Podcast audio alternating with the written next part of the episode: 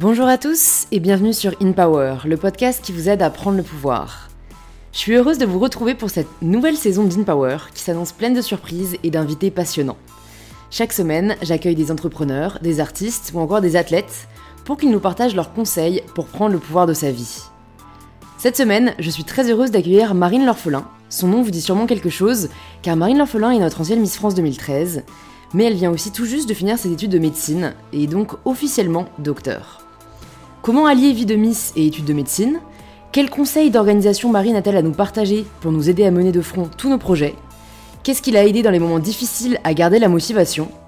On parle donc beaucoup de la vie professionnelle de Marine dans cet épisode, mais aussi de sa vie personnelle et de ses choix de vie déménager à l'autre bout du monde, démarrer une chronique sur RTL ou encore écrire un livre.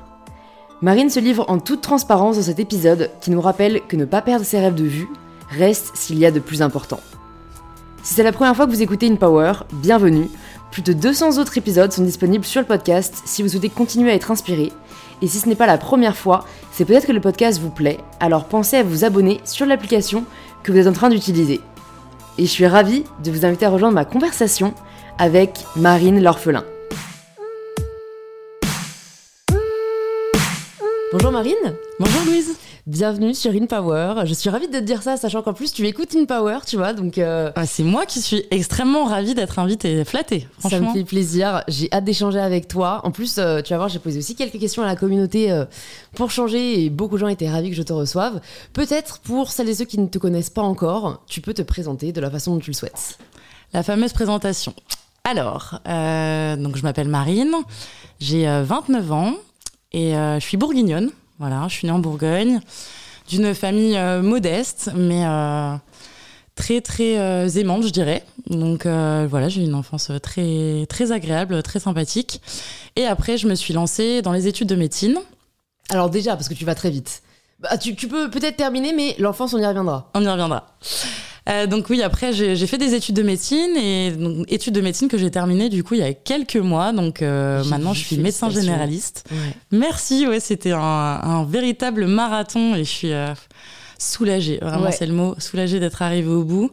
J'y croyais plus un moment, mais voilà. Et, et, donc les gens me connaissent aussi parce que j'ai eu le, le, plaisir et l'honneur d'être Miss France en 2013. Ouais. Voilà. Ok, super, c'est bien, t'es pas allé. Parce que je me suis dit, ok, elle va partir direct dans les études de médecine, on va aller trop vite, mais en fait, je suis toujours curieuse de savoir ce qui va mener à un parcours. Euh, donc, en l'occurrence, toi, il y a deux questions que je me pose principalement c'est qu'est-ce qui t'a mené, et d'un côté, à souhaiter devenir médecin, et d'un autre côté, euh, bah, à devenir Miss France. Donc, euh, c'est comme ça que tu t'es présentée, c'est parfait. Déjà, peut-être si on parle de la médecine, quand t'étais enfant, ado, c'était un rêve que t'avais déjà, et qu'est-ce qui t'a peut-être mené vers ce rêve? Alors, ouais, en effet, enfin, Parfois, on met un peu en opposition, effectivement, euh, mes, études de médecine et le parcours que j'ai pu avoir euh, en tant que Miss France, et ça peut étonner. Donc, je vais vous expliquer un peu tout ça. Donc, en fait, quand j'ai été enfant, je sais que mes parents euh, m'ont expliqué que, en fait, déjà toute petite, j'étais intéressée par la médecine, par la science, et même toute petite, je leur disais que je voulais devenir chirurgienne. Voilà, donc euh, déjà, j'avais envie de. Tu voulais ouvrir les gens, disons-le. Disons que j'avais de l'ambition quand même un peu. Je voyais un peu la, la, la femme euh, chirurgien euh, vraiment comme un modèle de, de, réussite finalement. Et ah, tu, en avais, tu en avais des modèles? Parce que franchement, il y a quand même encore aujourd'hui, donc encore moins à l'époque, de femmes chirurgiennes. Est-ce que ça t'est venu sans avoir de modèle? Alors effectivement, à l'époque, il n'y en avait pas beaucoup. Il n'y en avait pas beaucoup. Aujourd'hui, c'est un petit peu différent parce que c'est vrai que les études de médecine sont très plébiscitées, euh, notamment par euh, les femmes, par euh, bah, des étudiantes qui ont souvent un parcours scolaire aussi un peu plus construit et on va dire de meilleurs résultats que les hommes, en tout cas au niveau du lycée. Donc souvent, elles réussissent un peu mieux à les études de médecine et c'est vrai que le pourcentage, je crois que c'est 60 quand même de, de, femmes, en études de médecine, en études de médecine et 40% d'hommes. Et ce serait intéressant, je sais pas si tu le connais, de savoir le pourcentage de chirurgiens euh, de femmes vs d'hommes Parce que j'ai l'impression que, comme malheureusement souvent, quand on arrive à des postes à haute responsabilité, le pourcentage s'inverse.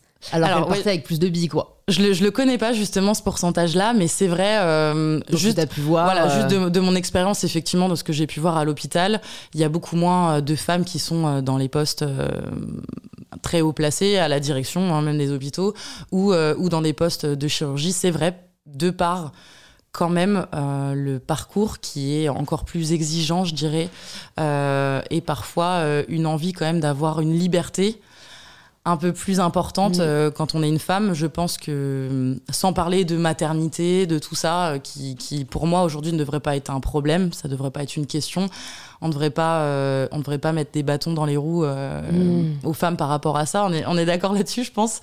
Mais de, de, réflexion personnelle aussi, je pense qu'on a, on a envie euh, pas seulement de construire une carrière professionnelle, mais on a envie de s'épanouir aussi dans plein d'autres domaines.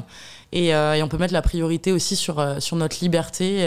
et, c'est vrai, quand on est chirurgien, bah, c'est souvent à l'hôpital ou en clinique, et on a quand même des horaires extrêmement contraignants, et c'est quand même des carrières très difficile, enfin plus difficile en tout cas qu'être euh, qu'être médecin généraliste par exemple. Ouais, j'avais lu ça, je crois, parce que du coup, euh, c'est la Salamé qui a reçu dans Femme puissante une femme chirurgienne et que c'était en fait, on peut t'appeler un soir au dîner, on te dit en fait là il y a une urgence, tu dois venir opérer la personne.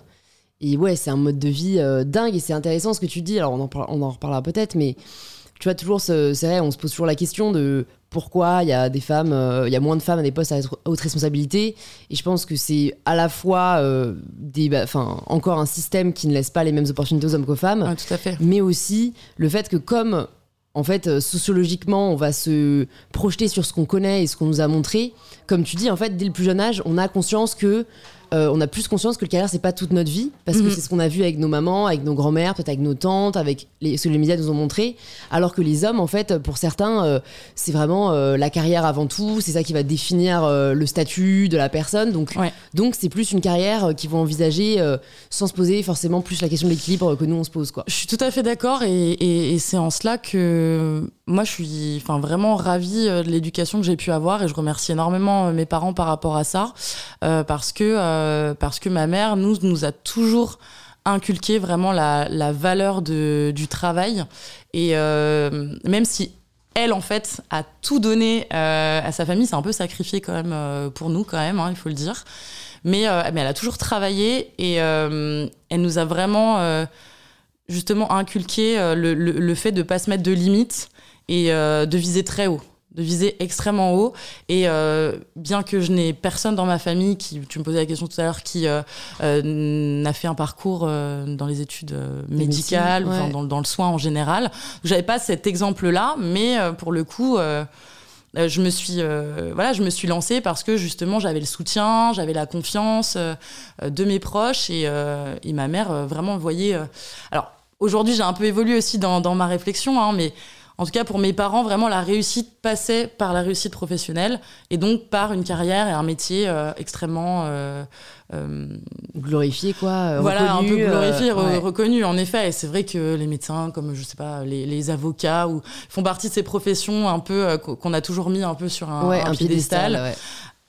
Bien évidemment, aujourd'hui, j'ai une réflexion qui est quand même un peu différente de par mon parcours, mais voilà, c'est vrai que je suis, je suis très reconnaissante euh, d'avoir reçu quand même cette éducation autour euh, des valeurs du travail parce que euh, voilà, même ma sœur s'en sort plutôt bien, mon frère aussi, voilà, il, sait ce que c'est de travailler et ils n'ont pas peur de. C'est intéressant ce que tu dis parce qu'en fait, c'est vrai que beaucoup de gens ne s'autorisent pas à viser, tu vois, des postes qui nous paraissent inatteignables ou en tout cas euh, qui sont à haute responsabilité parce que euh, on leur a pas forcément donné euh, le soutien ou qu'on leur a pas laissé croire qu'ils pouvaient le faire. D'où l'importance des rôles modèles en fait, je trouve parce qu'aujourd'hui, tu vois, bah, peut-être toi, tu sur les réseaux sociaux, tu montres que tu as pu être médecin et mis à côté et dans tous les cas, même juste d'être médecin, tu vois, tu peux inspirer d'autres femmes qui peut-être n'y pensaient même pas à se dire, bah, en fait, si, je peux le faire si jamais elles n'ont pas eu le soutien euh, et la confiance de la part de leur environnement familial, quoi.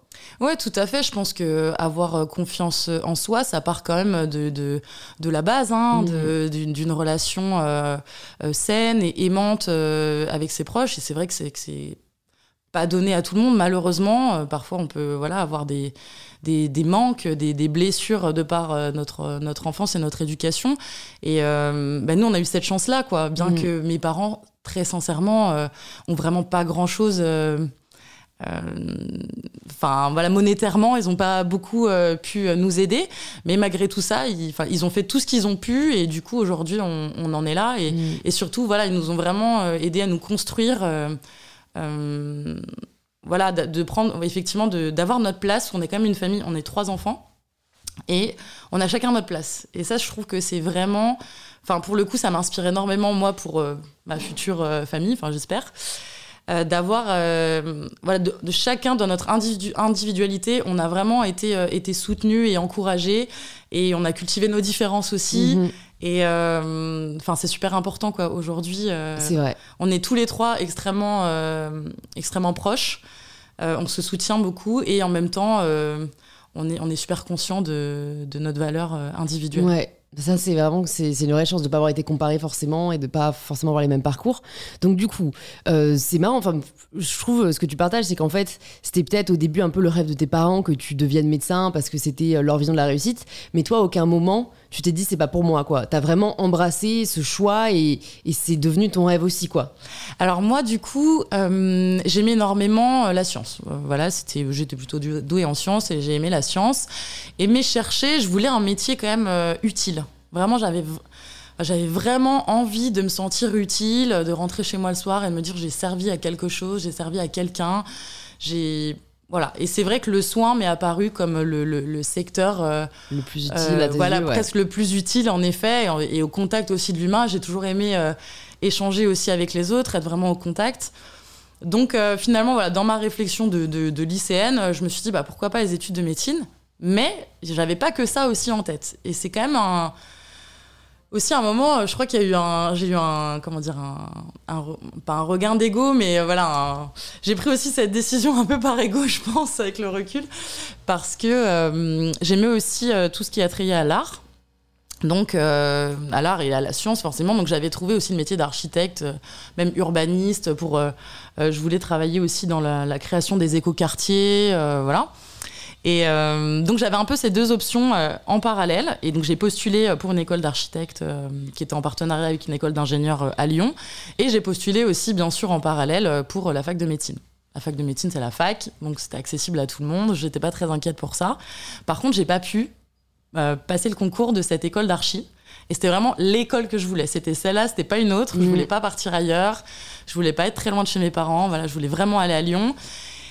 Et j'ai pas pu postuler alors que j'avais un, dossier en béton. J'avais eu 18 au bac, euh, mention euh, très bien. Enfin voilà, j'avais des super notes et j'ai eu une très mauvaise note en français. Et, et c'était euh, rédhibitoire. Ah ouais Et en fait, je l'ai pris vraiment comme presque un. Comment dire Un, un échec? Alors, pas, pas vraiment un échec, mais un plus. presque un, un signe du destin aussi qui me disait bah voilà t'arrives pas à choisir entre les deux. Ouais. Euh, bah écoute euh, là on te ferme la porte euh, de, de l'école d'archi et c'est qu'il faut que tu ailles en médecine. Et je me suis dit ouais je vais pas insister voilà s'ils me veulent pas dans leur école c'est pour ça que c'est leur perte. C'est pour ça qu'il y a eu un petit peu un, accès d'ego à ce moment-là je crois où je me suis dit ouais ils me veulent pas dans leur école et bah tant pis c'est que j'ai mieux à faire j'ai mieux à faire en médecine et, et, et, en fait je me suis énormément épanouie dans mes études de médecine et c'est un métier qui me correspond totalement. Donc je pense que parfois le destin est bien fait aussi. C'est sûr. Non mais puis mieux vaut le prendre comme ça que tu vois euh, se pleurer entre guillemets dessus et, et se dire que euh, t'as raté une opportunité. Est-ce que c'était le même système à l'époque? Parce que je sais que j'ai eu quelques questions par rapport à ça euh, bah, quand j'ai dit que tu venais sur InPower. Ce système si j'ai bien compris en fait où les places en médecine sont aléatoires alors, en fait, aujourd'hui, ça a un petit peu évolué, euh, la première année de médecine. Euh, à l'époque, en fait, tout le monde s'inscrivait et on passait un concours euh, pour rentrer dans deuxième année. D'accord. C'est un concours. tout le monde pouvait aller en première année. Tout le monde pouvait aller en première année, ouais. Ok à peu près, je dirais. Vraiment, mm. tu avais quand même un nombre de places, euh, voilà, de, manière logistique, forcément, tu as toujours un nombre de places euh, à la fac, mais c'était quand même euh, très ouvert. Voilà, il n'y avait pas d'histoire de, de, bac ou de mention, voilà, mm-hmm. c'était vraiment accessible à tout le monde. Aujourd'hui, c'est un peu plus compliqué puisque les places sont chères et du coup, le système a aussi un petit peu changé. Il y a deux manières aujourd'hui de faire. Soit on passe par la voie effectivement des études de médecine qui s'appelle PASS et donc les, places sont un peu plus limitées, je dirais. Euh, soit on passe par des licences avec euh, des modules de santé en fait qu'on va passer euh, donc en fait on va avoir un, tronc commun avec des matières qui peuvent être très classiques voilà des langues de l'histoire géo mmh. de l'économie enfin vraiment un socle qui n'a rien à voir finalement avec la santé et à côté des matières santé ce qui en fait permet euh, aux personnes qui euh, soit ne sont pas encore très sûres de leur choix, soit des personnes qui ne vont pas réussir forcément euh, à passer en médecine, d'avoir quand même ce socle commun pour se réorienter. Ok. L'idée, l'idée c'était ça en fait à la base, c'était de se dire bon c'est dommage de passer deux ans en première année de médecine pour bah, ne pas réussir et finalement avoir ces deux années un peu de perdu. Mhm. Donc, euh, ils ont essayé de repenser un peu le système. Ça a été un, très compliqué pour les étudiants parce que, bah, comme tout changement, en fait, euh, aussi au niveau, euh, au niveau universitaire, ça a été très compliqué. Ils n'ont pas très bien géré. Les étudiants se sont, sentis un peu débordés par la charge de travail. C'était mal réparti. Donc voilà, ça a été compliqué, mais aujourd'hui le système est comme ça. Soit on passe par, par donc une passe, donc une première année accès santé, soit une licence. Et en fait, il y a des passerelles entre les deux. D'accord. Voilà. Ça ouvre plus de portes, disons. Bah, disons que l'idée, oui, c'est ça. C'est de se mmh. dire, euh, si jamais on valide pas euh, médecine, enfin, en tout cas, les, années santé, parce qu'il n'y a pas que médecine, hein. il y a pharmacie, euh, dentaire, kiné, etc. Il y a d'autres cursus. Mais si on valide pas, on peut se réorienter derrière, on n'a pas tout perdu, quoi. Ouais. Et donc, du coup, toi, à quel moment entre l'aventure Miss France dans ce, dans ce chemin, dans ce parcours? Alors moi, du coup, c'est euh, un gros concours de circonstances. Je dirais que je me suis pas, euh, que pardon, que j'ai euh, accepté de, participer à mon premier casting de Miss. Pour vous raconter un petit peu, en fait, moi, j'ai une grand-mère, ma grand-mère paternelle, qui était absolument fan de des paillettes. Voilà, mmh. de toutes les paillettes. Elle, elle lisait Gala, elle était passionnée par les histoires de, de royauté. Miss France, pour elle, c'était le Graal absolu. Euh, et, en fait, c'est très drôle parce que depuis que je suis toute petite, elle me disait un jour tu seras Miss France. Et bien sûr, euh, bah, quand tu es une petite, euh, petite fille, tu trouves ça mignon. après, quand tu es ado, tu, te dis, mais elle est complètement à côté de la plaque, ma grand-mère, là. En plus, moi, j'étais pas du tout féminine, j'étais vraiment la, la jeune fille en basket qui jouait au foot avec ses potes vraiment pas du tout féminine. Hein. moins paillette que ta grand-mère, du coup. Ah ouais, vraiment ce style un peu garçon manqué quand même. Euh, et puis, euh, enfin, voilà, ma maman est pas forcément extrêmement coquette euh, non plus, donc voilà, j'avais pas aussi ce, modèle de féminité extérieure en tout cas. Donc, voilà, en tout cas, moi, ça me posait aucun souci, mais j'étais pas très féminine. Donc, je comprenais pas en fait le lien entre moi et Miss France où je me disais, mais je te corresponds pas du tout au concours. Euh, et en plus, euh, voilà, après, je me suis lancée dans les études de médecine. Je me suis dit, c'est pas du tout compatible. Et en fait, donc ma grand-mère euh, est décédée le jour de mes 18 ans. Donc j'ai trouvé aussi que c'était encore un peu un signe.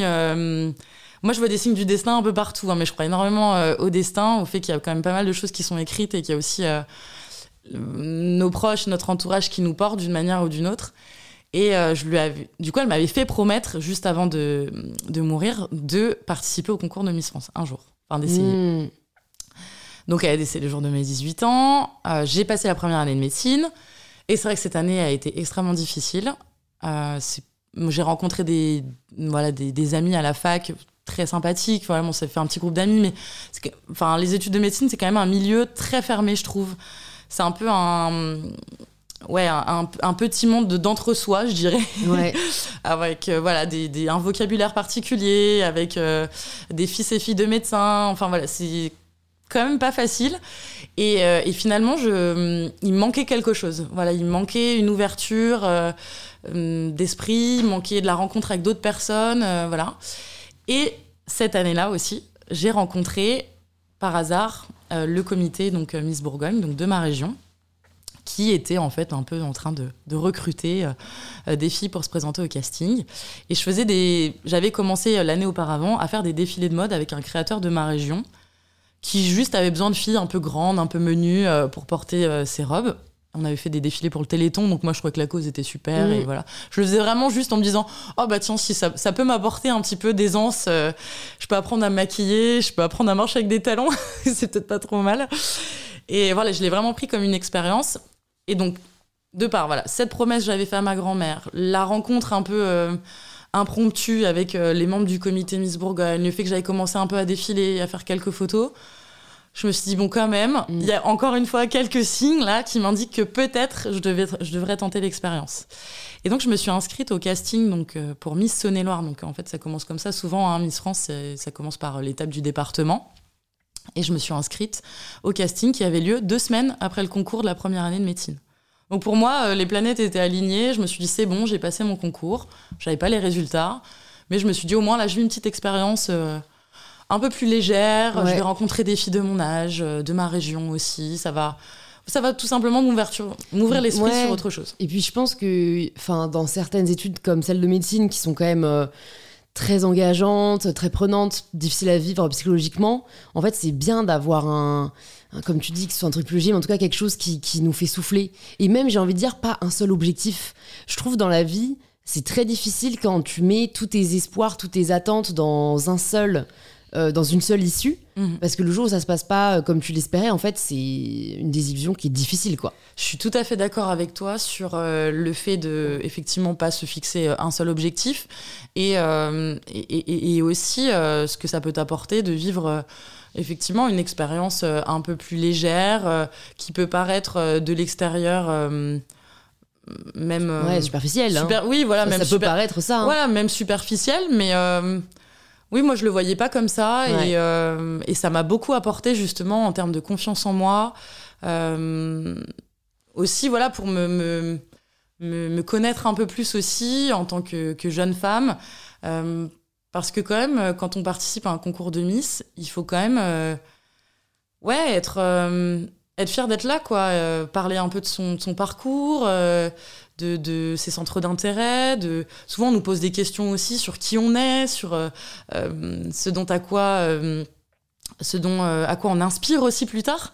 Et en fait, on nous pose ces questions-là alors qu'on a 18 ans, 19 ans. Ouais, ça te demande de faire un peu d'introspection. Ouais, c'est pas forcément des questions qu'on se pose du coup à cet âge-là. Et, du coup, j'ai trouvé que ça m'avait fait vraiment grandir euh, extrêmement vite, enfin mûrir beaucoup plus vite. Et, euh, du coup, oui, personnellement, ça, ça, apporte aussi beaucoup. Ouais. Et, et oui, je suis, je suis aussi d'accord avec toi sur le fait que c'est bien de, de, de s'ouvrir à plusieurs types d'expériences. Et c'est vrai que comme je le disais au début, je, je pensais la réussite comme euh, une réussite forcément professionnelle et d'une, avec un métier qui est reconnu socialement, alors que finalement, ça peut passer par tellement de chemins différents, par tellement d'étapes et par une finalité qui est parfois inattendue aussi, mais qui peut-être va plus t'épanouir. Ouais.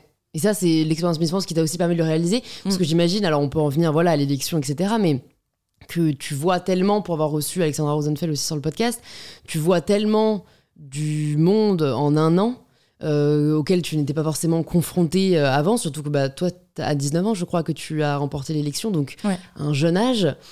Comment cette expérience de Miss t'a changé? Elle m'a changé en beaucoup, beaucoup de points. Euh, c'est vrai qu'on fait énormément de rencontres, et de ces rencontres, forcément, on tire toujours quelque chose. Euh, j'ai été euh, extrêmement inspirée par de nombreuses personnes que j'ai pu rencontrer. je me rappelle avoir rencontré Bernadette Chirac lors des pièces jaunes et j'ai déjeuné en face de Bernadette Chirac. On aime ou on n'aime pas, enfin je veux pas parler de politique, mais juste cette, petite femme voilà, qui, est vraiment pas très grande et qui... Mais elle en impose tellement de charisme, de, de force qu'elle m'a... Ah oui, j'arrivais même pas à parler en face. En, en, face d'elle, j'étais. Euh, bah, d'ailleurs, tu vois, j'arrive même pas à en reparler là. j'étais extrêmement euh, impressionnée, vraiment. Euh, elle, elle, savait ce qu'elle voulait. voilà, les quelques, quelques moments qu'on a pu partager, j'ai vraiment ressenti voilà, cette femme de, avec une vraie poigne qui sait où elle veut aller et comment elle, elle va y aller et qui sait se faire respecter. Et Effectivement, j'ai eu plein d'exemples comme ça. J'ai rencontré aussi, euh, bah oui, énormément de politiques, mais j'ai rencontré aussi euh, ben, des médecins, justement, des, des, professeurs, des chercheurs, parce que de par mon parcours, j'étais souvent invitée dans des, euh, mmh. dans des soirées pour des causes autour de, de, la médecine, des causes caritatives. Et du coup, forcément, oui, toutes ces personnes, elles m'ont énormément inspirée. Ouais, c'est les rencontres qui t'ont le plus marqué. Ouais, et j'étais, voilà, moi, j'étais effectivement toute jeune femme toute jeune aussi dans mon parcours euh, de futur médecin. Donc, euh, je trouve que oui, ça m'a vraiment ouvert l'esprit sur la multitude des carrières euh, qu'on peut mener. Et j'avais aussi, j'avais pas beaucoup confiance en moi. Et aujourd'hui encore, c'est un peu compliqué. J'ai pas toujours confiance en moi. Mais en fait, c'est drôle parce que je me rappelle sur, enfin, sur certaines soirées, je me disais, mais qu'est-ce que je vais bien pouvoir raconter à mon voisin qui est euh, député, euh, euh, qui est chercheur, qui est voilà même un artiste, un très grand artiste et tout ça. Je me disais bon, j'ai pas forcément une culture énorme. vraiment, mais de quoi je vais pouvoir parler et comment il va me considérer? Parce que je me disais, il va trouver aucun intérêt à ce que je sois à côté de lui. Mm. justement, il va juger l'extérieur sans s'intéresser à l'intérieur. Enfin voilà, j'avais tous ces. À chaque fois, j'avais tout ça qui, me bloquait en fait, où j'osais pas justement euh, plus m'extérioriser et, montrer qui j'étais à l'intérieur en fait. Je n'osais pas prendre ma place. Voilà. Et, en fait, je me rappelle une fois, on parlait de vin, en fait, parce que bah, venant de Bourgogne, forcément, c'était un sujet assez facile euh, pour moi. Et on parlait de vin, et après on est, on est parti sur, euh, sur un autre sujet, bah, on est parti sur les études, on est parti sur le voyage, la culture, enfin plein de choses. Mmh. Et finalement, j'ai passé une soirée avec un homme de 50 ans à côté de moi, qui avait une expérience de dingue, un CV de dingue, à parler pendant trois heures, vraiment pendant tout le, dîner. Et à la fin, il me dit Oh, bah, j'ai passé une soirée extrêmement agréable à côté de vous, vous êtes extrêmement intéressante. Et ça fait partie de, voilà, de quelques moments où je me suis dit Mais en fait, euh, oui, voilà, t'es es jeune et t'es Miss, mais, euh, mais, mais tu peux aujourd'hui euh, prendre confiance en toi et tu peux oser un peu plus quoi. Mmh, oser même juste être toi-même quoi. Voilà je, oser être toi-même ouais. mais c'est un j'avais je, voulais te demander, tu vois, comment t'affronter le regard des autres de manière générale, parce que, en fait, de l'extérieur, je me dis, mais c'est fou, tu dois subir à la fois les préjugés de la part euh, du monde de la médecine parce que tu as été Miss ou parce que tu as été Miss, donc à cette époque, euh, et de l'autre côté, peut-être, du monde des Miss, être un peu l'ovni, euh, les médecins, enfin, donc tu vois, en fait, là, tu nous parles, bah, au final, quand t'arrivais à ces soirées et que tu t'auto-censurais, c'était la peur du regard de l'autre, quoi. C'était vraiment ça. Ah oui, complètement. Complètement. Et et comment tu l'as dépassé au fur et à mesure Pour moi, ça a été une très belle expérience d'être Miss France et je l'ai toujours assumé, je l'assume encore aujourd'hui. Mm. Il n'y a aucun problème par rapport à ça, bien que j'ai des valeurs euh, euh, très euh, féministes et tout ça. Je trouve que justement, ça, moi, en tant que femme, ça m'a permis d'énormément évoluer. Donc, mm. je trouve que ça a quand même un intérêt que d'avoir ce concours. Après, forcément, je l'ai vécu, donc c'est un peu différent. Mais effectivement, je me mettais aussi une pression énorme parce que j'estimais que je devais assurer dans un rôle. Euh, je devais assurer euh, une plastique, je devais assurer une image, je devais, je devais euh, porter des valeurs. Et en fait, ça m'a mis une pression énorme de vouloir rentrer dans un rôle, alors que finalement, si bah, je suis devenue Miss France, c'était peut-être plus parce que j'étais moi, en fait. Ouais. Et je, enfin, moi, j'ai toujours, enfin, j'y croyais pas du tout au fait de pouvoir, pouvoir le devenir un jour ou pouvoir gagner ce, ce concours. Et les gens m'ont dit, mais non, mais dans ton discours, euh, tu nous as touchés, euh, tu étais en médecine et tout ça. Donc, on a senti qu'il y avait quelque chose derrière. Et, et c'est vrai que moi, je ne l'ai pas tout de suite réalisé. Je me mettais énormément de pression par rapport à, voilà, à ce, rôle-là. Alors que finalement, je pouvais être moi, en fait. Même dans les, dans les interviews, sur les plateaux télé, euh, j'avais du mal à, à défendre mes positions. J'avais vraiment du mal parce que je me disais non non il faut surtout pas que tu fasses de vagues, il euh, faut que tu rentres dans le, moule, euh, voilà. Et aujourd'hui j'ai totalement changé parce que justement mmh. j'ai réalisé tout ça. Et donc euh, oui tu, tu me parlais des des du regard de l'autre, du regard de l'autre, dépasser voilà, la Donc effectivement j'ai eu mmh. du mal par rapport à ça, par, rapport à, à, mon rôle de Miss France. Et quand j'étais étudiante en médecine, on, justement on m'a beaucoup jugé par rapport à ça on m'attendait on m'attendait dans les stages alors que les étudiants ils sont pas connus. Enfin voilà c'est des petits étudiants qui arrivent dans des, dans des services hospitaliers euh, a priori c'est pas le stagiaire euh, qu'on attend toute l'année quoi. Voilà c'est ça on a la liste euh, ils changent tous les trois mois donc voilà on a mmh. l'habitude de voir passer les étudiants et on s'attarde même pas pour de savoir qui ils sont c'est c'est pas enfin c'est pas une critique hein, parce que je comprends aussi enfin on est juste là pour apprendre pour être formé et ils le font bien mais ils s'attardent pas à savoir euh, qui est l'individu derrière. Mm. Sauf que moi, on m'attendait au tournant et c'était terrible pour moi mm. parce que je me disais, en fait, je vais être jugée dès le début. C'est-à-dire le moindre préjugé en plus. Préjugé, exactement. Le moindre faux pas que je vais pouvoir faire, je sais pas, être en retard, euh, ne pas savoir répondre à une question du professeur sur un sujet euh, médical, alors qu'en fait on est là pour apprendre, donc on a le droit à l'erreur et justement c'est fait pour ça limite. Euh, on est fait, enfin on est là pour se tromper et pour justement apprendre de ses erreurs. Mm. Mais du coup, enfin, oui, ça m'a mis une pression aussi supplémentaire. Et parfois, je suis arrivée dans des équipes pas très bienveillantes, justement. Et ça m'a fait énormément de mal parce que je trouve que j'ai trouvé que les femmes n'étaient pas bienveillantes entre elles. Et j'ai réalisé, en fait, souvent, j'avais beaucoup de, critiques de la part euh, d'autres femmes soignantes. Donc ça pouvait être euh, des, médecins, des infirmières, des soignantes. Il y a quand même beaucoup de femmes, comme je le disais, dans le milieu du soin. Et ouais, des fois, j'ai entendu les critiques euh, à mon, sur mon passage dans les couloirs. J'ai entendu, je m'étais j'étais très souvent en basket, des contracts à l'hôpital, parce que voilà. Mais parfois, j'avais envie d'être un peu coquette, puis on fait comme on veut finalement. Bah ouais, ouais. Donc euh, de temps en temps, je mettais des talons, et c'est vrai que je suis grande, donc c'était un peu. Pff, ouais, bon, elle a mis des talons, elle, euh, vraiment, euh, elle se la pète, euh, la miss là. euh. Et j'ai eu des réflexions comme ça, c'était terrible. J'avais du mal à me positionner, du coup, je savais plus. euh, C'est fou en fait. euh, je savais- en fait, ouais. je devais me cacher presque Tu de devais qui pas être j'étais. toi-même quoi. Ouais. C'est ça. Et c'était ah ouais, c'était vraiment Et terrible. c'est eu le des, cas- des stages très durs. Ouais, c'est le cas, je pense, dans beaucoup de milieux professionnels. Et je pense que certaines personnes qui nous écoutent peuvent euh, euh, se reconnaître dans ces propos. Est-ce que tu aurais des conseils à partager euh, bah, pour les personnes qui, justement, ont l'impression qu'elles doivent euh, s'adapter au système ou qu'elles ont cette peur voilà, de pas être considérées de la même façon si elles sont elles-mêmes Mm. Est-ce que toi, il y a quelque chose qui t'a aidé à, à te libérer de, bah, en fait, juste des, des- des commentaires, des remarques, des pics ou de la peur de ce que les gens pourraient penser? Ben tout simplement quand en fait j'ai réalisé que bah, c'était une force de mener de front euh, tout ce que je faisais et que d'être là euh, c'était déjà euh, énorme en fait. Mm. Que d'être euh, dans les couloirs de l'hôpital euh, avec ma blouse euh, c'est- c'était déjà euh, c'était déjà C'est déjà une énorme. C'était déjà une victoire. Donc euh, du moment où j'ai que compris que en ça, talon ou pas. le ouais. moment où j'ai compris ça, je me suis dit mais c'est bon en fait, tu peux être qui tu es, assume, c'est une fierté et et du coup on s'en fiche des euh, Ouais.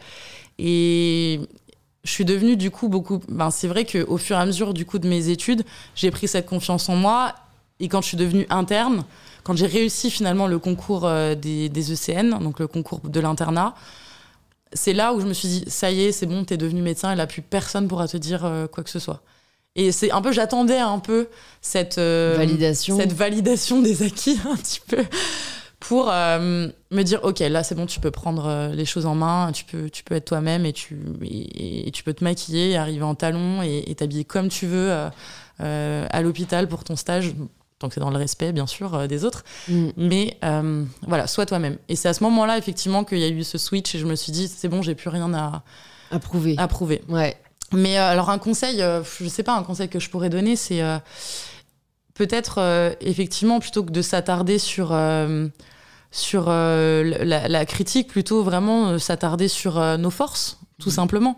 Je pense que hum, il faut pas, il faut pas énormément, enfin il faut essayer de pas se comparer aux autres et de de, de, de consolider ses forces, je dirais de de vraiment se, se- enfin réaliser qu'on a chacun euh, on a chacun des, des atouts et des forces et qu'il faut se baser là-dessus Ouais, et que vous êtes là pour une raison et c'est pas euh, Voilà, l'apparence physique, quoi. et après tu pourras progresser sur dans, dans plein de domaines tu pourras évoluer mais voilà si, si tu es dans un milieu professionnel où euh, où euh, tu as l'impression que euh, voilà tu t'es pas à ta place euh, ou qu'on te donne pas ta place euh, eh bien il faut la prendre voilà Mhm. il faut il faut te enfin vraiment te servir de, de tes bases et de tes forces pour justement euh, oser prendre ta place Ouais. c'est pas un conseil euh, très concret mais c'est un peu comme non, ça mais que si, parce que comme tu dis, c'est une réflexion en fait intérieure. euh, plutôt que de voir le pourquoi tu devrais te poser la question de si tu peux mettre talons ou pas, c'est changer de prisme Mm. et se dire, mais en fait, pourquoi je me pose la question? Je suis là, je la mérite cette place, sinon je serais pas là. Et donc en fait, euh, je m'habille comme je veux. Et puis, je pense que c'est aussi l'assurance qu'on peut dégager, même si au début, elle est pas forcément. Euh, euh, enfin pas sincère j'ai envie de dire mais en tout cas qu'elle est pas seconde nature elle vient au fur et à mesure tu vois. Enfin j'imagine que je sais pas euh, euh, je, je sais pas si j'en ai parlé dans un podcast récemment mais j'en ai parlé avec des amis. J'ai remarqué que en tout cas les avocates que je peux connaître ont généralement des ongles très fantaisie enfin en tout cas moi j'en- connais tu vois et qui extériorisent entre guillemets un peu cette euh, bah, cette coquetterie tu vois par là. Mhm. et qu'en fait elle pourrait se dire mais qu'est-ce qu'on va penser de moi quand je suis à la barre ou quand je suis en train de, de plaider? Mais en fait elle se dit bah pourquoi pas? Et autant être moi-même et, je pense que c'est ça au final qui fait que bah, les gens leur posent pas forcément la question ou qu'elles passent au-dessus des critiques quoi Ah mais ça, mais totalement. C'est vrai que si si euh, si on, je sais pas si si si, on a envie d'être coquette, si on on, a quelque chose à mettre en avant, si euh, voilà, on a on a envie de se faire euh, plaisir sur quelque chose qui peut se voir aussi de l'extérieur. Eh bien, ça, il faut l'assumer. Mm. il faut l'assumer en fait. Parce que effectivement euh, euh, moi quand j'allais à l'hôpital et que euh, oui ce jour-là j'étais un peu plus maquillée que d'habitude parce que le soir j'avais un rendez-vous important et puis juste j'avais envie en fait d'être maquillée ce jour-là. Ou au contraire le, le lendemain j'étais pas du tout maquillée. Bah, j'assumais totalement en fait. On me disait bah, on me faisait une remarque je disais oui et alors? Ouais. En je fait- pense que c'est la bonne et façon alors? de on me disait ah bah non t'as t'as l'air fatiguée aujourd'hui. Non juste je suis pas maquillée en fait. Ouais mais c'est tout. Et du coup, la personne, elle se retrouve complètement bête euh, face à sa réflexion. Elle réalise de la réflexion. ah oui, tout à fait. Et, euh, et j'ai jamais eu aucune réflexion de la part des patients. Et moi, c'est ce qui m'importait finalement. Hmm. C'était de bien faire mon métier et que les patients se sentent bien pris en charge. Et en confiance avec moi, hmm. peu importe si j'étais euh, effectivement en talons, maquillée ou, ou, pas. Donc, ouais. Et ça, c'est intéressant. Je me demande aussi, est-ce que certains patients ne te réduisent pas le fait, au fait d'être Miss France parce qu'en fait vu que tu es quand même connue du grand public je me dis ça, voilà t'as pas la même carrière euh, qu'une autre médecin. Et tu vois est-ce que tu est-ce que c'est pas fatigant parfois d'être réduite à ça voire d'avoir le soupçon de compétence tu vois? Ça c'est ça c'est difficile en effet. Comme tu dis c'est joliment euh, dit le soupçon de compétence. euh, heureusement, pour l'instant, j'ai pas encore trop fait face euh, à ça, mais parce que j'étais étudiante, du coup, donc j'étais encore en formation, bah, même en étant interne, hein, t'es quand même, euh, es toujours un peu supervisé en fait par mm. tes pairs, donc tu t'as toujours quand même ce, ben voilà, le, médecin référent qui est pas très loin, donc les patients sont quand même aussi rassurés. Et puis bah, voilà, on se présente aussi en tant qu'interne, donc ils savent quoi qu'on est encore en formation. Mais j'ai quand même fait enfin j'ai quand même consulté euh, régulièrement euh, toute seule quoi dans un bureau euh, voilà accueillir les patients et j'ai vraiment je autant les patients enfin pouvaient me reconnaître et limite ça leur faisait plaisir. Donc ça ça amenait un petit peu de un petit peu ouais de légèreté ou de, de, joie dans la consultation qui parfois est un peu morose t'as ce côté bon je suis malade je vais chez le médecin parfois j'ai attendu trois quarts d'heure dans la salle d'attente bon pas très drôle quoi euh, comme moment. Et finalement ah bah tiens c'est euh, c'est euh, notre ancienne Miss France bah qu'est-ce que vous faites là? Du coup ça a amené un, petit peu d'échange un peu plus un peu plus personnel. Alors faut, faut toujours faire attention à cette limite. Mais j'ai toujours répondu avec plaisir et ça faisait aussi plaisir du coup aux patients. Et j'ai jamais été gênée de faire une photo tant que ça restait dans le, la limite de, de, de voilà quelques quelques échanges et, quelques minutes mhm. finalement pour pas que ça prenne, ça empiète sur mon travail. Et j'ai toujours, enfin, j'ai toujours pu euh, reprendre un peu euh, le, fil de la consultation et repasser dans, dans mon rôle de médecin. Bah parce que aussi, euh, bah les patients, si tu, enfin, es avec un patient finalement, donc le patient s'il est là, c'est aussi parce qu'il a, il a un besoin. il, enfin voilà, il, a quelque chose en tout cas que tu dois prendre en charge. Donc il comprenait tout à fait finalement. et heureusement d'ailleurs. C'est vrai. Mm. Bah, j'espère que ça va durer. Bah, j'espère, aussi. Mais a priori, oui, en effet, c'est comment toi tu le prends. Et puis après, euh, voilà, montrer au patient qu'il est avant tout là pour, euh, pour être soigné. Ouais, ça c'est tout. Ouais, c'est une petite euh, subtilité. connaître le moment où bon, faut arrêter de parler du coup du parcours ou des miss ou voilà et repasser dans la consultation et, et de reprendre le, fil d'une manière plus sérieuse du coup. Mais ça, pour le coup, je trouve que la blouse, ça aide pas mal ouais, c'est vrai. Mais comme la robe d'avocat, tu vois, on parlait de ces deux métiers-là, mais en fait, c'est aussi socialement reconnu parce que il euh, y a des symboles derrière aussi, quoi. Mm. Et c'est vrai que la blouse du médecin, euh, ça. en fait, c'est terrible parce que tu vois, j'ai envie de dire, j'ai peur que ça décrédibilise nos propos sur euh, la non-importance de l'apparence physique. C'est qu'en fait, on voit bien que bah, les, attributs extérieurs qu'on peut avoir mm-hmm. vont jouer dans l'imaginaire des gens sur nos compétences. Mais alors que, enfin, moi, je suis pour une société où ça devient différent, tu vois. Et je pense que ça bouge. J'ai reçu notamment, je sais pas si vous avez écouté cet épisode, mais j'ai reçu Sabrina Erlori, qui est l'ancienne directrice générale de MAC Cosmetics en France. Et tu vois, qui est une femme coquette, qui a toujours assumé et qui est une grande businesswoman. Et en fait, tu vois, elle a toujours revendiqué cette euh, féminité, cette coquetterie. Parce que, en fait, c'est vrai que si on n'a pas de personnes comme elle, en fait, ça bougera pas. Mm. Et une femme devrait toujours être. Euh, très sérieuse, euh, pas trop sourire, être pas maquillée pour euh, qu'on lui fasse confiance, entre guillemets, quoi. Ouais. Donc, euh, bon, toi, heureusement, même si t'avais la blouse, tu pouvais mettre tes talons, tu pouvais te maquiller. Bah, c'est vrai que la blouse, dans le milieu du soin, c'est quand même, effectivement, enfin, ça peut amener une confiance supplémentaire, comme tu dis, un, être un attribut des compétences qu'il y a derrière. Mais par contre, quand on est médecin généraliste, souvent, on porte pas la blouse. C'est vrai. Pourquoi? Parce que justement, on a envie de créer un peu un lien de proximité avec le patient.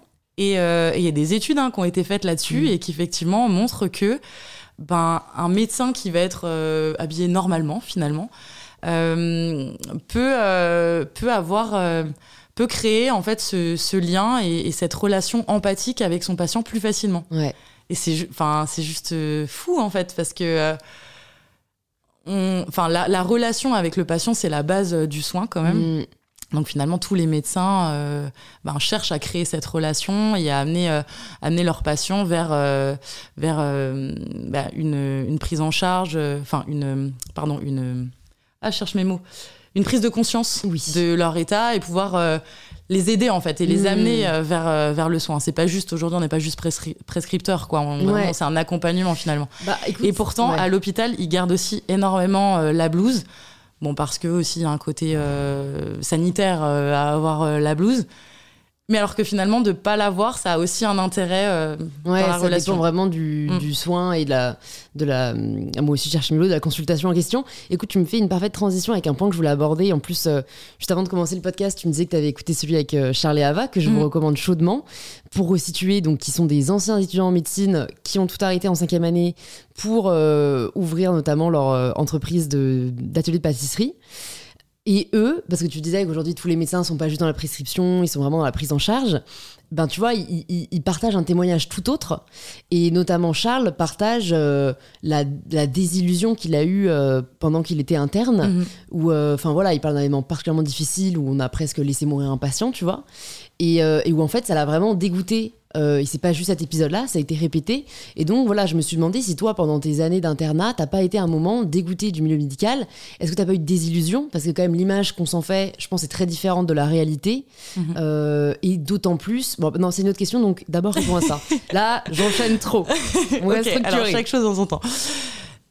Euh, oui, j'ai eu, j'ai été quand même, j'ai pu être dégoûtée à certains moments de la prise en charge euh, des patients et du comportement de, certains médecins. Déjà, il y a énormément de sexisme à l'hôpital. Et ça, pour moi, c'était euh, très difficile à vivre, très très difficile. Et c'est ce qui d'ailleurs m'a éloigné de la chirurgie. Mhm. Parce que, on le disait, il y a quand même un peu moins de femmes en chirurgie. Beaucoup moins. Voilà, un peu plus d'hommes, aussi parfois un petit peu plus âgés, qui ont des... des hum, Soupçons de compétences. qui ont des manières, euh, voilà, euh, un peu euh, à l'ancienne. Et il y a eu énormément. Enfin, moi, j'ai ressenti énormément de sexisme à l'hôpital, peut-être aussi de par mon physique. voilà, c'était peut-être plus facile d'y aller entre guillemets avec moi. Et c'était. Enfin, franchement, ça m'a dégoûté. Ça m'a mmh. vraiment dégoûté et j'espère vraiment que les choses vont évoluer à ce niveau-là. Et d'ailleurs, je suis vraiment très contente qu'aujourd'hui la parole se libère aussi de plus en plus. Les étudiantes ose prendre la parole sur ces sujets-là. Il y a eu euh, une, grosse. Euh, enfin, il y a une enquête euh, actuellement à la faculté de Tours, il me semble que c'est Tours, pour justement des faits, voilà, des faits d'agression sexuelle, de, choses comme ça. Donc aujourd'hui, la parole se libère au sein, au sein des, des études de médecine et heureusement parce que vraiment, il y, y, a encore beaucoup à faire et c'est pas normal euh, quoi, mmh. dans, un, dans un lieu public. Hein, on est à l'hôpital, dans un lieu où voilà, on est dans le soin, dans la bienveillance, qui, qui est des choses comme ça qui puissent arriver. Et aussi, j'ai vu aussi bien sûr le manque de moyens et le manque euh, parfois d'humanité de, de, certains médecins et bah, en fait, c'est comme dans tout métier, hein, j'ai envie de te dire. Hein. T'en as qui sont passionnés par leur métier mm. et euh, qui vont euh, mettre euh, le cœur sur la table et qui vont, qui vont tout donner pour leurs patients et qui, du coup, voilà, vont donner de leur temps, de leur énergie, de leur affection, vraiment, voilà. Et tu as aussi des personnes qui sont là parce que pour la gloire, pour l'argent et pour, voilà, pour le, le, succès et ce que ça apporte. Et donc forcément, oui, tu as des médecins qui sont beaucoup moins intéressé par euh, ce que peut euh, ressentir euh, et vivre le patient. Aujourd'hui, enfin, quand je disais qu'aujourd'hui les médecins voilà, sont plus tournés vers l'accompagnement que la prescription, c'est vrai, mais c'est pas le cas pour tout le monde, mm. malheureusement, mais j'espère que ça va le devenir. Mais on se rend compte voilà, de justement ce que c'est aujourd'hui le bien-être. C'est global, c'est pas juste physique, c'est mental aussi. Donc il faut que tu puisses aussi rassurer ton patient et et voir un peu ce qu'il a dans la tête et, lui parler de ses émotions et l'accompagner là-dessus. Mais ça vient aussi d'un manque de moyens. Le fait qu'on puisse pas aller toujours dans l'accompagnement, c'est parce que bah, parfois, il faut aller à l'essentiel. Et l'essentiel, c'est quoi? C'est de soigner euh, la maladie, donc de prescrire les thérapeutiques. Et puis, j'ai pas le temps, il faut que je cours vite aller voir un autre patient euh, dans une autre euh, chambre. voilà. Donc, forcément, c'est un tout. Bien mm. sûr, il y a le voilà, comme je le disais, il y a la personnalité de certains et les motivations de certains qui ne sont pas saines, mm. et aussi un, un vrai manque de moyens. Et du coup, est-ce que tu t'es pas dit à un moment, euh, je crois que j'avais eu ces questions qui sont revenues aussi, euh, tu t'es pas dit à un moment que tu voulais plus t'orienter vers de la médecine holistique euh, Tu vois, on voit de plus en plus de naturopathes ou, et, où justement il manque peut-être de crédibilité, alors que le principe c'est d'aller à la racine du mal et de, tu vois, vraiment le soigner et pas juste de mettre un pansement. Ouais, je sais pas si tu t'es posé cette question. je peux comprendre pourquoi pas, mais, je, suis, curieuse de savoir pourquoi pas, justement. Eh bien, justement, je suis très ouverte à toutes les médecines alternatives je souhaite, euh, enfin, j'ai envie d'exercer en tant que médecin généraliste avec justement cette ouverture d'esprit pour aller dans, voilà, dans le soin global mhm. euh, du patient. Et je sais que pour certains patients, ça peut passer par euh, des expériences et des médecines qui peuvent être subjectives. Mhm. Et, et, qui leur font du bien. Donc, en fait, pourquoi se fermer les portes de certaines méthodes de soins qui peuvent vraiment apporter un plus mhm. et un, bien-être complémentaire? Donc aujourd'hui, bien sûr, la base pour moi, c'est la médecine validée par la science, qu'on appelle EBM, Evidence-Based Medicine. Il faut connaître ça, il faut euh, suivre un peu l'actualité, les études scientifiques, voir euh, ce qui a été prouvé, pas prouvé, mais il faut aussi savoir euh, pouvoir conseiller son, patient vers des thérapeutes qui sont conscients de leur leurs capacités, mais aussi de leurs limites. Euh, voilà, on peut pas tout traiter euh, avec euh, une médecine douce, donc il faut simplement voilà, pouvoir effectivement orienter vers des gens qui ont des compétences, mais qui sont conscients de leurs limites et qui vont, avec lesquels on va pouvoir travailler en collaboration. Ouais. Et donc, je suis pas pour mettre des barrières entre euh, les différents types de soignants, que ce soit euh, voilà, des, des, médecins ou euh, des thérapeutes alternatifs.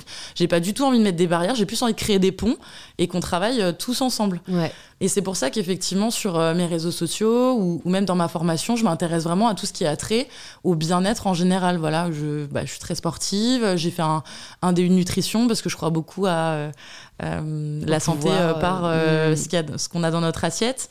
je m'intéresse aussi voilà, à l'hypnose, à l'acupuncture, à... Moi, je vais chez l'ostéopathe, par exemple. Voilà, donc... Enfin, j'ai pu faire, je me suis fait énormément critiquer, par exemple, sur une chronique que j'ai fait sur RTL sur l'ostéopathie, où pourtant j'expliquais justement bah, que ça peut apporter des bienfaits à certaines personnes, mais que ça a ses limites et qu'il faut savoir connaître les limites et qu'il faut savoir aussi adresser vers un bon thérapeute. Et je me suis faite, mais désinguée par la communauté médicale. Oh mon Dieu, elle a fait une chronique sur l'ostéopathie. Oui, non, mais la réalité, c'est que les gens vont chez l'ostéopathe, en fait. Mm. Donc il faut savoir leur expliquer pourquoi, comment, à ce à quoi il faut faire attention, surtout d'en parler à leur médecin généraliste.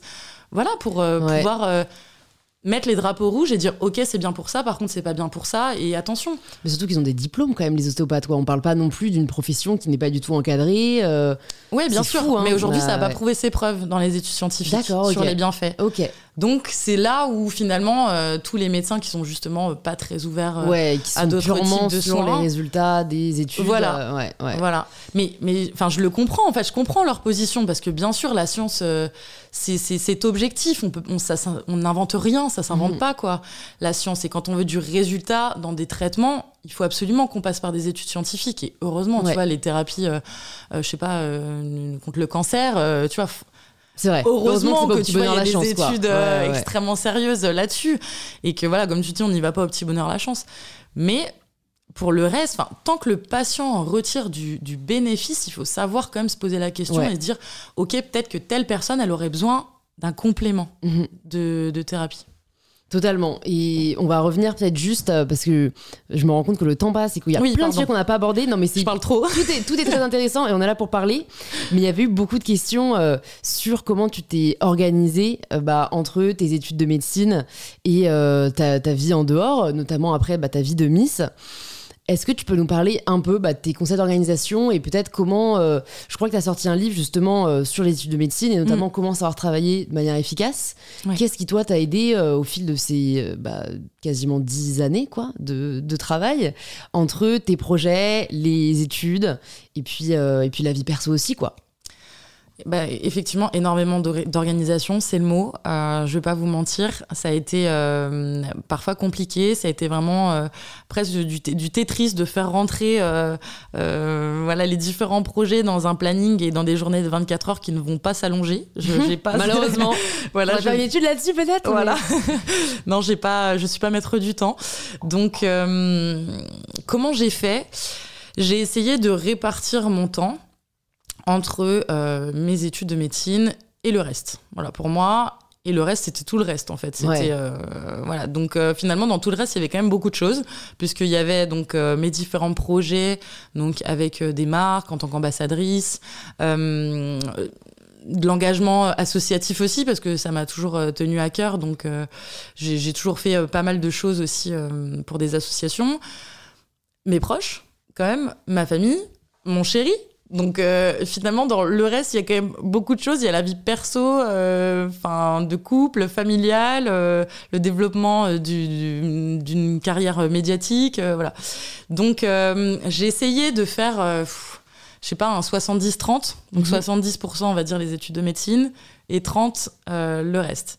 Mais ce qui voulait dire que j'avais des obligations à la faculté avec des, des, des examens, des, des TD, voilà, enfin des des, des, cours obligatoires où voilà, je devais signer ma présence. Donc là, euh, ben, j'ai pas pu, euh, j'ai pas pu faire autrement. Mm.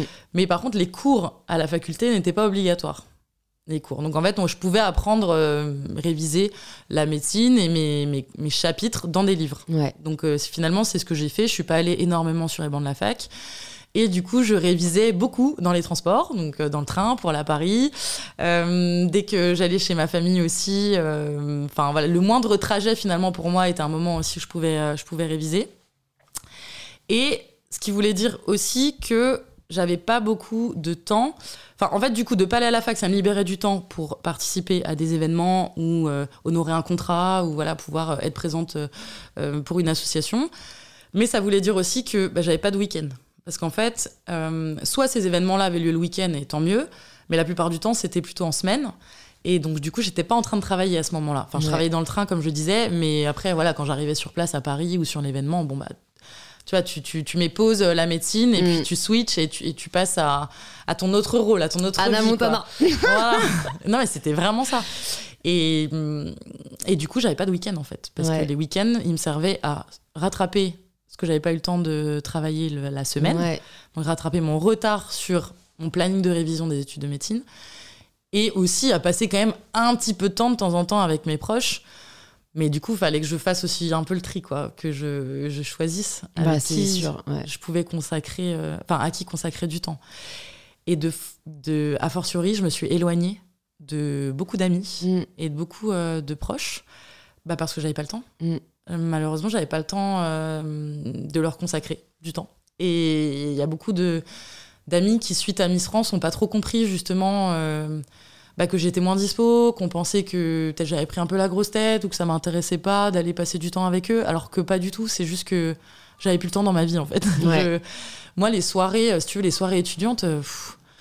J'en faisais peut-être quatre dans l'année. Ouais. Parce que pour moi, ça voulait dire trop de fatigue et ça voulait dire ne pas réussir à me lever le lendemain alors que j'avais du travail et c'était pas envisageable. Donc là, je, suis passée vraiment dans un modèle euh, pro à 20 ans, quoi. Ouais. Voilà. À 20 ans, j'étais déjà euh, avec un planning euh, de ministre, timé à moindre heure. je travaillais des fois la nuit parce que ben il fallait que je réussisse à mener tout ça. Et je vois, et j'ai une de mes managers qui fait comme ça. et oui, et j'ai eu énormément d'aide aussi bah, d'une équipe. Ouais. donc de ma manager que je connais depuis ben 8 ans, et qui du coup m'a vraiment accompagnée justement sur euh, la logistique, comment faire rentrer tout ça dans un planning, euh, qui euh, recevait les, propositions et qui faisait du tri aussi pour moi, et mmh. qui m'a aidé à gérer tout ça, parce que sinon c'était... Enfin franchement c'était impossible.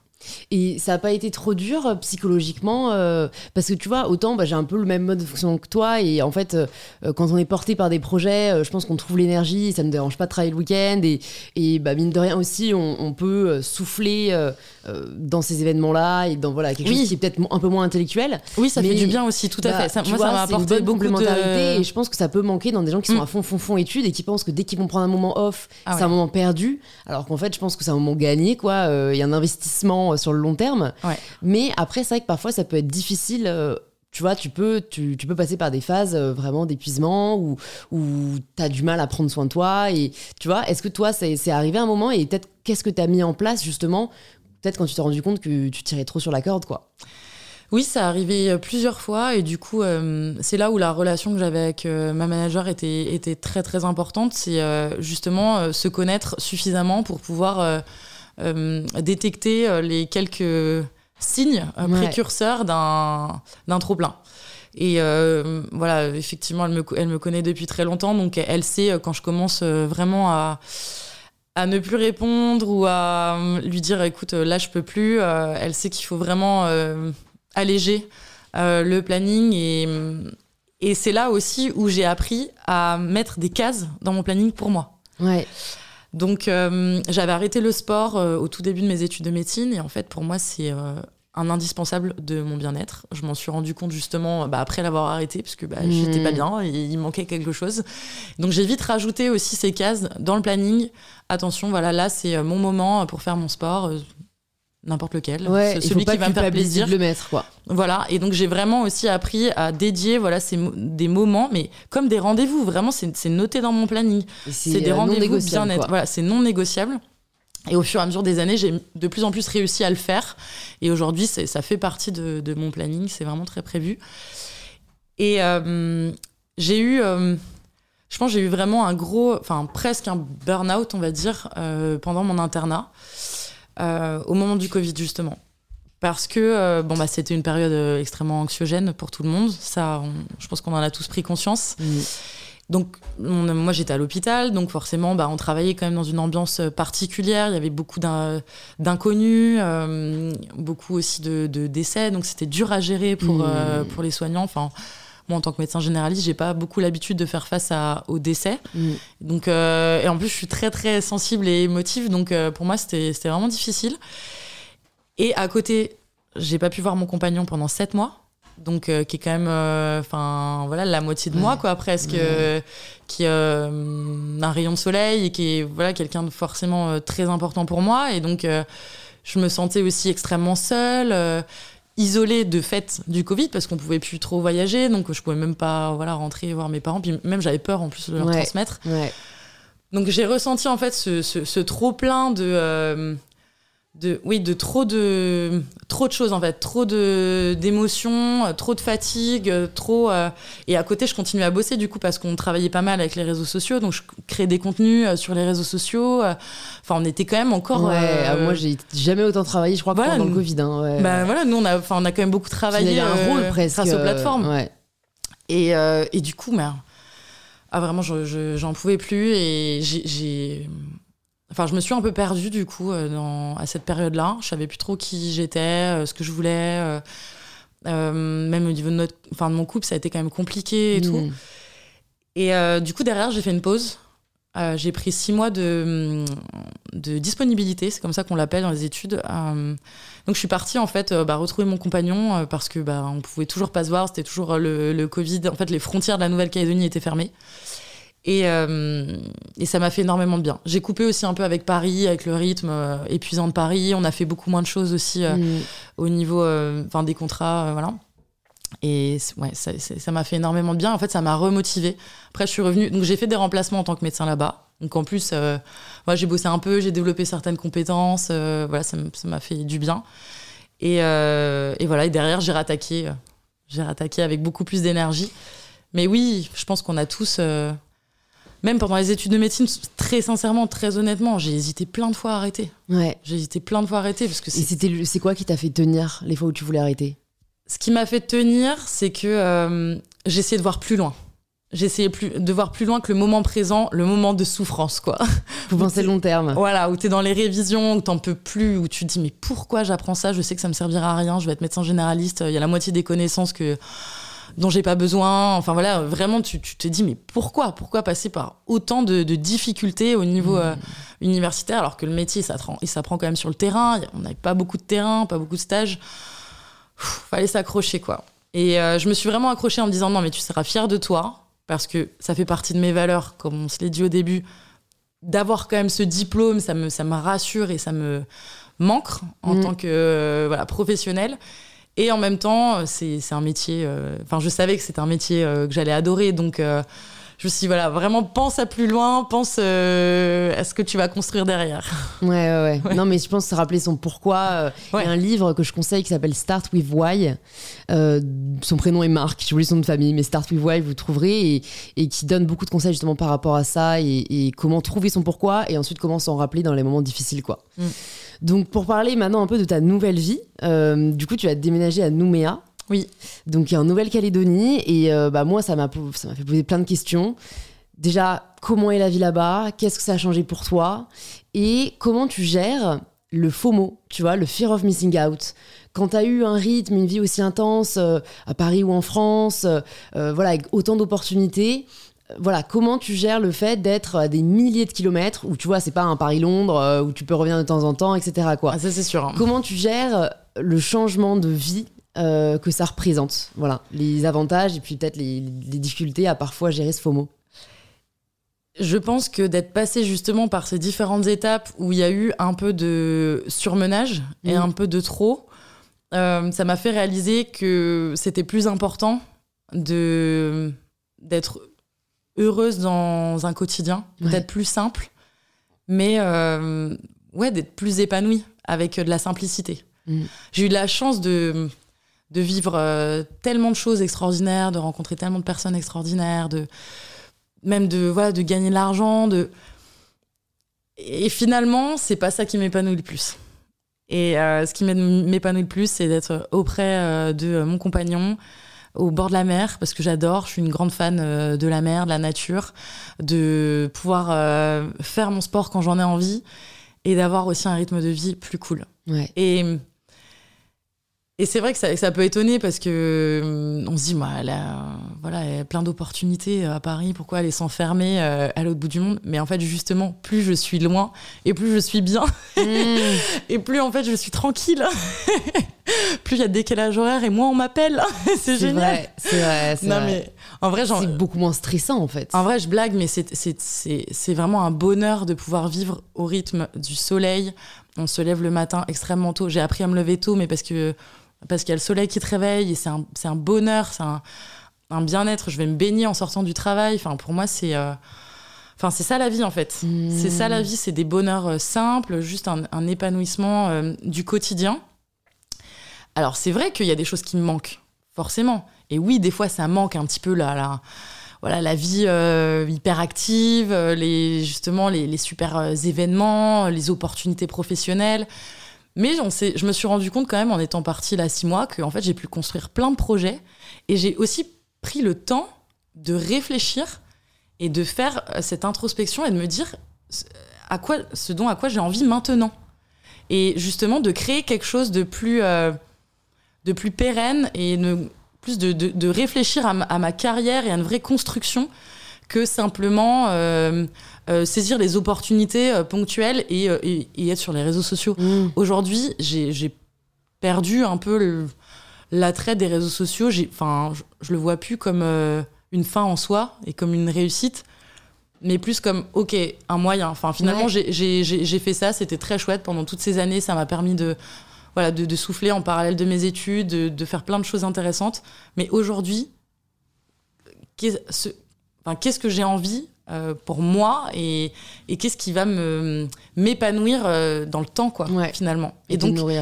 c'est vrai que de, de- de prendre un peu de recul ça me fait réaliser que j'ai envie de construire des choses euh, beaucoup plus solides et et du coup j'ai le temps aussi de le faire parce que je suis moins dans le rush du quotidien je suis moins euh, ben, sollicitée euh, Ouais, tout le temps. non, mais l'importance de prendre le temps long, et c'est vrai que les réseaux sociaux, qu'on soit créateur de contenu ou pas, nous ne nous le permettent pas parce que parce que c'est de l'immédiateté, parce que Mm. c'est du court terme, parce que c'est des sollicitations permanentes, et, euh, et c'est vrai que dès qu'on part, quoi, où que ce soit, mais dans un rythme qui est plus cool et plus tranquille, je pense que ça permet vraiment de se poser les bonnes questions et généralement, du coup, de trouver les bonnes réponses. Mm, tout à fait Je vais finir par un petit quiz de fin. Alors, c'est une nouveauté sur InPower, mais euh, je me suis dit que je pense pas mal de gens de ma communauté avaient des questions pour toi. Donc euh, voilà, l'idée c'est de répondre un peu euh, voilà, en questions-réponses euh, assez, assez rapides et assez spontanées. d'accord chouette Alors, on a une question, une erreur qui t'a permis d'avancer. waouh c'est ça que je dis petite réponse. ouais, t'as, le droit de, prendre le temps si tu veux. Ouais, faut quand même réfléchir un petit peu. En fait, d'accepter trop de choses. Enfin, je trouve que finalement, bah, c'est un peu ce qu'on vient de dire, mais enfin, c'est un peu les, les, erreurs que j'ai pu faire quand même régulièrement et qui finalement m'ont porté préjudice, c'est de me dire de vouloir faire trop de choses en même temps, tu les fais moins bien. Ouais. Et euh, du coup, euh, j'ai réalisé ça, qu'il vaut mieux euh, effectivement faire moins de choses, d'accepter aussi moins de choses et, et de plus construire. Super, j'aime beaucoup cette expression. Comment faire assez de place à tes proches avec toutes les activités que tu mènes? Bon, ça, j'ai envie de dire, on, en a un peu parlé, mais est-ce que maintenant à Nouméa, ça a changé? Oui, ça a changé parce que du coup, je vais quand même rentrer de temps en temps en métropole. Enfin, je, je, vais essayer de rentrer quand même régulièrement. Et je consacre du coup du temps à chaque retour. Donc là, je leur consacre énormément de temps euh, en ce moment. Et c'est du temps, effectivement, qui est aussi bloqué un peu dans le planning pour euh, passer du temps, ce que j'appelle du temps de qualité avec mes proches et pas juste euh, d'aller les voir deux, trois heures, de manger avec eux. on essaye vraiment de passer des moments enfin un peu différents de ce qu'on faisait avant. Donc, par exemple, je suis partie pour la première fois en week-end avec mon frère et ma sœur. Voilà, j'ai 29 ans, première fois que je pars avec eux quand même. Mm. C'est vrai qu'on pense pas forcément à ses proches pour partir en week-end, alors que. Bah oui. Bah toi, du coup, ça devient aussi euh, une de tes priorités maintenant. Maintenant, ça devient une de mes priorités. Alors ensuite, on a ton avis sur le sexisme et le milieu hospitalier. On en a parlé. On en a parlé. Eh ben, il y a encore beaucoup, beaucoup de travail à faire et euh, il faut, il faut dénoncer. Ouais. Il faut le dénoncer. Il faut que chacune et chacun y participe parce que les hommes aussi peuvent y participer et ils n'ont pas forcément à se taire euh, face à ça. Donc voilà, il faut prendre la parole et, qu'on mmh. ose et oser l'apprendre. Oui, et en fait, le, problème du sexisme à l'hôpital, c'est qu'il y a encore trop le pouvoir de la hiérarchie. Qui, malheureusement, en fait, quand on est interne aujourd'hui, par exemple, on euh, demande, enfin, on, cherche un poste euh. Donc, en fait, on cherche un poste pour euh, finaliser ses, études, son parcours et, commencer sa carrière. Et ce poste-là, il est très cher, euh, enfin, il est très cher payé, il, est extrêmement demandé. Et du coup, il faut un peu essayer de se, euh, voilà, de se, se, battre un peu, on est un peu en concurrence euh, avec les autres pour avoir ce poste. Et donc, forcément, qu'est-ce qui se passe? C'est que la hiérarchie bah, va te mettre une pression énorme et va se permettre aussi parfois certaines choses pour que tu vas accepter du coup parce que tu vas avoir peur de perdre ton poste. Mm-hmm. C'est un peu cette pression du ben, c'est presque du chantage, quoi. C'est presque du chantage, tout à fait. Voilà, de, de, de se taire, d'accepter euh, ce qu'on va pouvoir te faire vivre, parce que derrière, on te tend, euh, on te tend la carotte et on, on garde ton poste. Hmm. Et donc, ça, c'est le gros problème. Ouais, et ben, en effet, les réseaux, sociaux, les réseaux sociaux servent à ça, donc hmm. osons en parler. La dernière petite question de la commu trois conseils à donner à Marine à 20 ans Eh bien, de prendre confiance en elle, de savoir dire non parce que je savais pas dire non non plus. J'apprends à le dire maintenant, mais euh, ça fait du bien. Mm. Ça fait du bien. Du coup, j'ai une force de caractère euh, aujourd'hui beaucoup plus euh, ben, présente, qui parfois aussi, je peux être un peu plus rentre dedans. Et c'est vrai que les gens me connaissent pas forcément comme ça, mais donc on a dit, oui, pardon, on a dit prendre confiance en soi, savoir dire, savoir non. dire non. Et un conseil et peut-être oser aussi peut-être euh, euh, bah ouais prendre sa place un peu confiance prendre confiance en soi mais mm, peut-être plus prendre prendre sa place aussi au niveau professionnel je dirais. Euh, on m'a proposé voilà j'ai eu pas mal d'opportunités on m'a proposé plein de choses et, parfois je me sentais pas légitime. Je me disais bah non aujourd'hui je suis trop jeune ou je suis trop ou je suis encore trop jeune étudiante je suis pas encore diplômée etc donc je me mettais des barrières Selon les normes de la société. Selon les normes de la société, oui, complètement inutile. Ok, bon mm. bah écoute, merci Marine. J'ai deux dernières questions pour toi, cette fois-ci euh, euh, propre à InPower. Si tu avais une ressource, que ce soit un film, un livre, un podcast, euh, à recommander aux personnes qui nous écoutent, qu'est-ce que ce serait? Bah, c'est pas très original, mais moi j'aimerais bien parler de ton livre quand même. c'est très gentil, je vous promets. Elle n'est pas payée pour dire ça, c'est de son propre chef. Ah ouais, ouais, non, non, parce que en fait, je trouvais extrêmement intéressant dans ton livre euh, que tu aies euh, déconstruit justement les euh, normes. Mhm. et ce que c'est que finalement, enfin les différences entre sexe et genre, et, et la pression du coup inconsciente qu'on a en tant que femme. Et bah, toutes les normes construites autour de nous qui nous mettent des barrières. Et bah, du coup, je trouve que ton livre, il fait énormément de bien. Et moi, ça, enfin il y a déjà pas mal de choses qui, qui m'inspirent, enfin que j'ai retenues, qui m'inspirent et où je me dis ok non ça c'est construit. Ça me fait plaisir. Louis t'a dit ça, me fait plaisir. Franchement euh, j'étais ravie de voir que tu l'as apprécié et que bah, j'espère en effet les personnes qui le liront bah, pourront y trouver euh, matière à réflexion. J'invite vraiment à se poser des questions plutôt que d'apporter des réponses exactement. je trouve que c'est le moyen aussi de déconstruire en fait hein, j'en parle parce que c'est le dernier livre que j'ai lu, donc tu vois, il n'y a pas de. c'est le hasard du calendrier. Écoute, j'ai la dernière question à te poser, la question signature du podcast. Ça signifie quoi pour toi prendre le pouvoir de sa vie? Pour moi, ça voudrait dire euh, oser, oser euh, être soi-même, oser euh, saisir des opportunités et oser aussi prendre des décisions. Pour moi, prendre le pouvoir de sa vie, c'est aussi prendre des décisions. Mm. Et ça a été le, le gros, pas problème, mais l'enjeu de, ouais, l'enjeu, l'enjeu de mon parcours, ça a été de, de prendre des décisions et, euh, et, finalement, je me dis que j'aurais dû en prendre encore plus et affirmer encore plus mes choix et, et oser euh, justement me lancer dans un, peu dans l'inconnu. Et enfin, c'est ce que j'ai fait, mais du coup, aujourd'hui, j'ai encore plus envie de le faire et, je suis encore plus prête à prendre des décisions. Mm. bah, c'est dur parce que choisir, c'est renoncer. Tout à fait. Ça, c'est la phrase qui me caractérise et j'avais enfin, j'avais toujours l'impression que effectivement choisir, c'est renoncer. C'est vrai en partie, mais c'est aussi choisir. aller vers quelque chose. Ouais c'est aussi euh, bah, justement se construire. Et peu importe si derrière, euh, tu, ça ne va pas marcher. Finalement, tu auras toujours une leçon à en retirer. Mm. Donc, euh, il vaut mieux prendre des décisions que plutôt attendre et, laisser. La choisir pour nous, quoi. Ouais, laisser passer sa vie, finalement. Mm. Ça passe trop vite. Merci beaucoup Marine, c'était hyper intéressant. Franchement, euh, c'est passé trop vite. J'ai même pas eu le temps de poser, je crois, la moitié de mes questions, mais c'est grave parce que c'était très intéressant. Au pire, tu reviendras, ou alors je viendrai te rendre visite. Donc, euh, pour les personnes qui nous écoutent, qui veulent en savoir plus sur toi et sur ce que tu fais, ou est-ce que tu veux qu'on les redirige?